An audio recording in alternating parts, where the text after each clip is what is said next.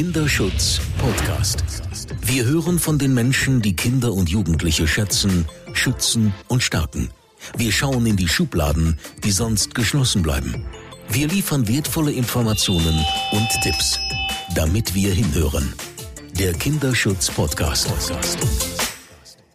Meine sehr verehrten Hörer und Hörerinnen, ich darf Sie ganz herzlich zu einer weiteren Folge, zu einer Sondersendung des Kinderschutz Podcast begrüßen.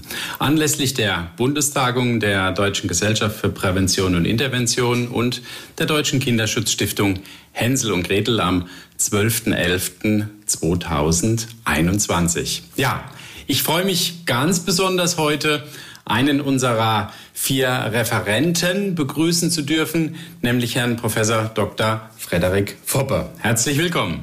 Dankeschön, hallo. Für die Teilnehmenden und die, die vor allem auch äh, sich noch für unsere Bundestagung in der digitalen Form interessieren, haben wir uns überlegt, ähm, im Vorfeld mit Ihnen und natürlich auch den anderen Referenten und Referentinnen zu sprechen. Und ich glaube, es wäre ganz toll, wenn Sie sich erstmal selbst vorstellen würden, wenn Sie ein paar Worte zu Ihrem Fachgebiet sagen würden. Sie sind ja Professor für soziale Arbeit an der SRH in Heidelberg. Aber vielleicht erstmal Sie selbst, was Sie denn alles so tun. Dass ich Professor für soziale Arbeit an der SRH Hochschule Heidelberg bin, haben Sie gerade gesagt.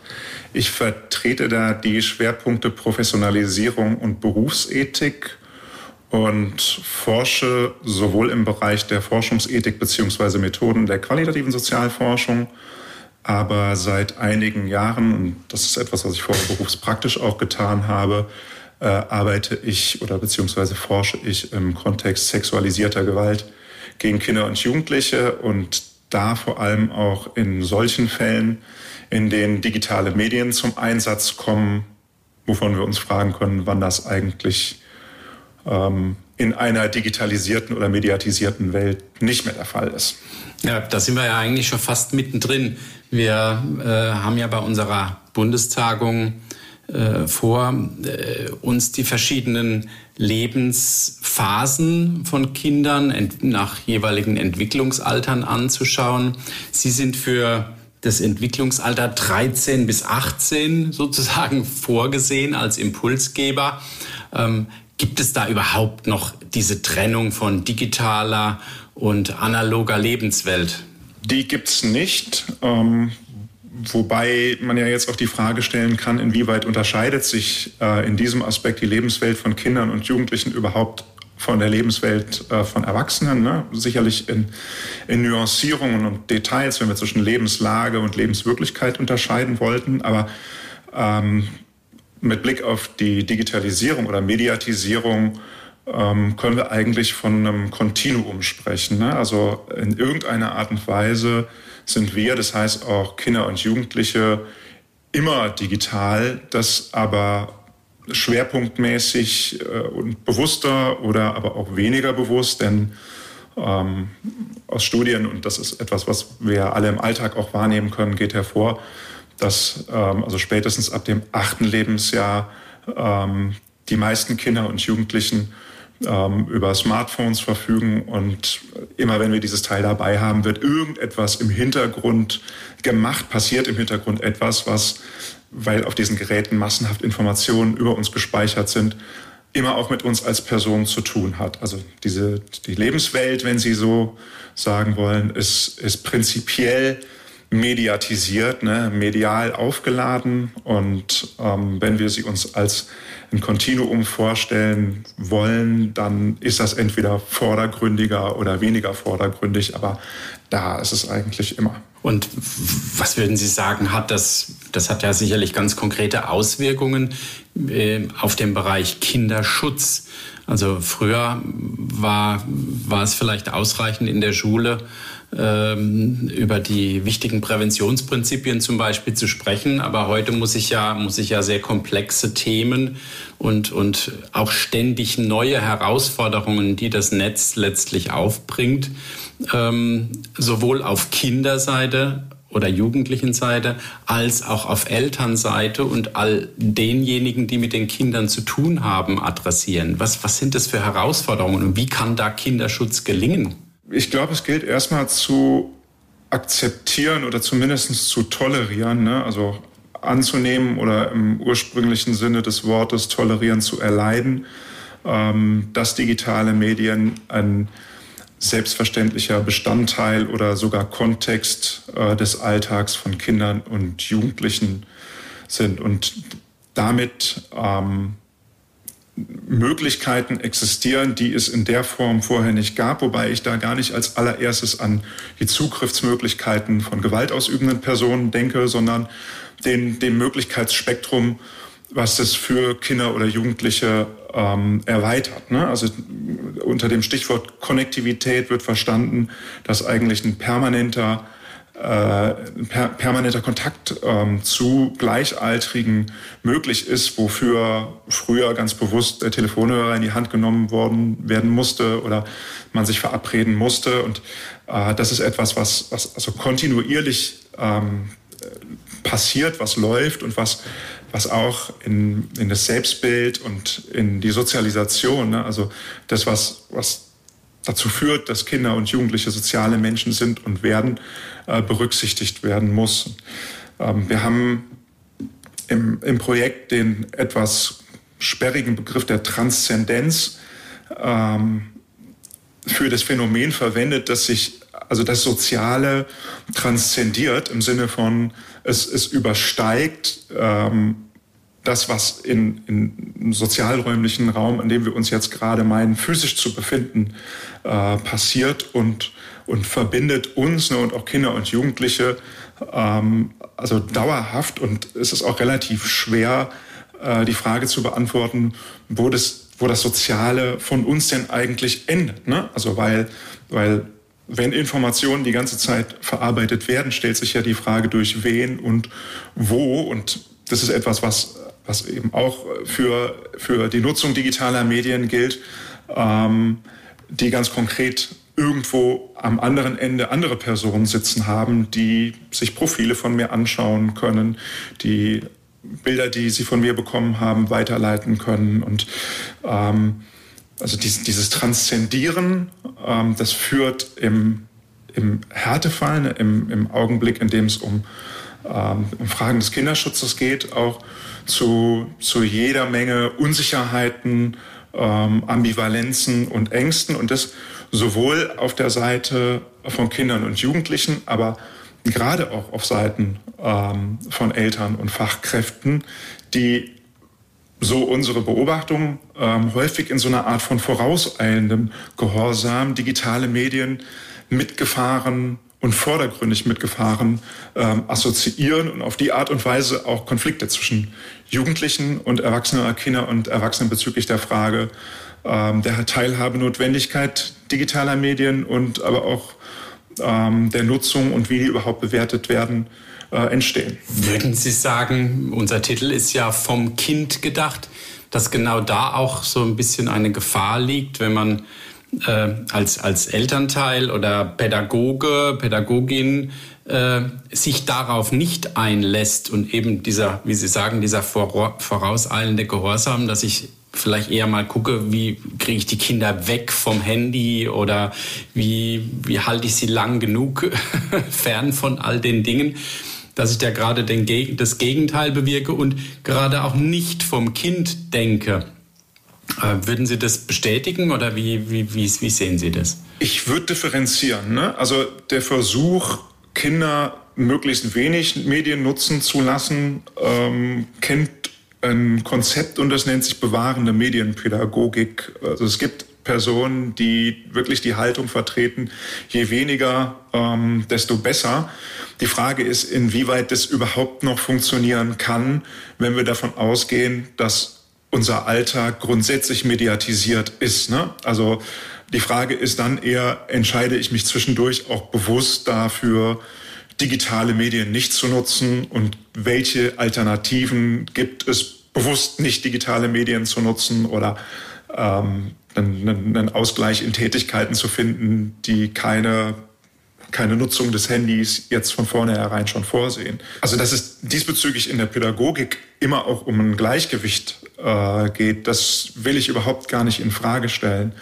Ähm, problematisch ist aber, wenn wir also gerade mit Blick auf den Kinderschutz, in den Cornelia Helferich hat das mal als Gefahrendiskurs einsteigen. Also wenn wir vor allem die schädigenden Aspekte digitaler Medien im Vordergrund sehen, denn wenn wir ähm, sexualisierte Gewalt äh, nehmen, dann führt dieser Gefahrendiskurs und das Arbeiten mit Verboten tendenziell eher nicht in einen Zustand, der empathisch für Betroffene macht, weil sie ja vermeintlich was falsch gemacht haben, indem sie sich genau in den Medien bewegt haben, ne, die, die diese Gefahr ermöglichen. Also eher umgekehrt gedacht und zu fragen, ähm, vielleicht geht es gar nicht so sehr darum, ob man jetzt digitale Medien nutzt oder nicht, sondern das ist eine relativ weit verbreitete Skepsis mit Blick auf den Nutzen im Verhältnis zu den Gefahren digitaler Medien auch unter pädagogischen Fachkräften gibt und dass das aber etwas ist, was in seiner Konsequenz sogar Betroffenen schädigend sein kann. Was würden Sie jetzt auch den, den Teilnehmenden unserer digitalen Bundestagung äh, vielleicht auch schon so ein bisschen mit auf den, auf den Weg geben wollen. Was, was glauben Sie, brauchen die Fachkräfte, die mit Kindern und Jugendlichen zu tun haben, um an der Stelle einfach richtig zu agieren und, und ähm, ja, auch zum Beispiel diese Schuldzuweisungen am Ende Richtung Kind, dass die gar nicht funktionieren. Was, was brauchst du da für Skills? Ich glaube, das fängt mit der Einsicht an, dass digitale Medien bis zu einem gewissen Grad für uns alle noch eine Überforderung äh, darstellen. Und zwar deswegen, weil die technische Entwicklung und die sozialen Konsequenzen, die sich für uns daraus ergeben, in ihrer Fülle gar nicht fassbar und greifbar sind. Ne? Wir haben im Vorfeld des Gesprächs ja darüber gesprochen, was mit dem Video passiert. Und das sind ja alles nur Nuancen ähm, dessen, was, was, wir, was wir irgendwie zu greifen versuchen und was uns aber nur schwer gelingt. Und ähm, das ist etwas, was an unterschiedlicher Seite Ambivalenzen auslöst, auch bei Jugendlichen, auch bei Erwachsenen. Aber wenn, wenn diese Ambivalenzen auf Seiten von Erwachsenen und die damit verbundene Ohnmachtsgefühle auch im Verhältnis zu Kindern und Jugendlichen zu einer Überkontrolle führen, dann werde ich einem Kind und einem Jugendlichen garantiert nicht gerecht. Ne? Ich denke ja nicht von ihm her. Ich glaube, wichtig ist deswegen, und da spricht dann jetzt wieder so der Professionsethiker eine Haltung, die erstmal akzeptiert, dass diese Ambivalenzen auch für Kinder und Jugendliche gelten, dass die aber nicht heißen, das ist gut oder das ist schlecht, sondern ähm, dass hier eine Orientierung in der Entwicklungsphase stattfindet und stattfinden muss. Und dass aber auch Prävention und Intervention diese Ambivalenzen berücksichtigen muss. Und ich finde, das kann man immer so ganz gut verdeutlichen an, an Präventionsbotschaften. Also wenn man so existierende Materialien durchschaut, dann findet man immer noch relativ oft die Empfehlung an Kinder und Jugendliche, überleg dir gut, wem du ein Bild von dir schickst. Weil jemand anders, der kann etwas damit machen, was du vorher nicht weißt, nutzt vielleicht dein Vertrauen aus. Und ich finde es wichtig, also für, für Risiken auch äh, zu sensibilisieren ne, und zu erörtern, äh, zum Beispiel, was sexualisierte Gewalt ist, nach welchen Strategien Täterinnen und Täter ähm, so vorgehen. Aber wenn das zu dem Ergebnis führt, dass ich sage, überleg du dir gut, wem du äh, für oder wem du welches Bild von dir schickst, ähm, dann hat das relativ wenig damit zu tun, aus welchen Gründen Kinder und Jugendliche das machen oder dass es eine Praxis ist, die, die, die den Alltag äh, bestimmt. Ne? Also wenn Sie sich die, die existierenden und die populärsten sozialen Medien angucke, dann basieren die äh, auf, auf Bild und Video. Ne? Also ob das jetzt Instagram ist, TikTok und YouTube, ich glaube, das sind so die Top drei. Klar. Da geht es immer nur um Video. Ja, pff, was nützt diese Empfehlung einem Jugendlichen? Ne? Nichtsdestotrotz mhm. müssen wir halt gucken und schauen, ähm, heißt das, dass ich einer anderen Person Bilder schicken muss? Ne? Oder warum ist das so schwierig, jemandem kein Bild zu schicken, obwohl man sich nicht sicher ist? Woran kann ich denn erkennen, was ich auch in dem Zusammenhang möchte und was nicht. Da sind wir eigentlich wieder bei Grundlagen der Prävention. Ne? An, an, welchen, an welchen Körpergefühlen kann ich das erkennen? An welchen Körpergefühlen kann ich erkennen, dass ich mir nicht sicher bin, ob ich das will. Ne? Ähm, was kann eine andere Person machen, dass mir das schwerer oder leichter fällt mhm. zu sagen? Ne? Dann bin ich aber nicht dabei, dass ich jetzt gerade schon wieder irgendwas muss, nämlich mich abgrenzen, sondern einen Zugang äh, zu dem finde, was ich will und wie sich das zu dem verhält, was ich glaube, dass jetzt jemand anders von mir gerade äh, verlangt. Ne? Das kann ein Peer Pressure sein. Das kann sein, dass jemand mir sagt, ey, wenn du mich wirklich liebst, dann machst du das. scheint ein relativ weit verbreiteter Usus, also auch in, in Peer-Beziehungen zu sein, ne? Mhm. Ähm, als, als Liebesbeweis, ähm, sich gegenseitig Nacktbilder zu schicken. Das kann auch sein, dass ich meine, das machen zu müssen, weil mir jemand schon ein Dickpick geschickt hat und ich glaube, ich wäre jetzt im Zugzwang. Ne?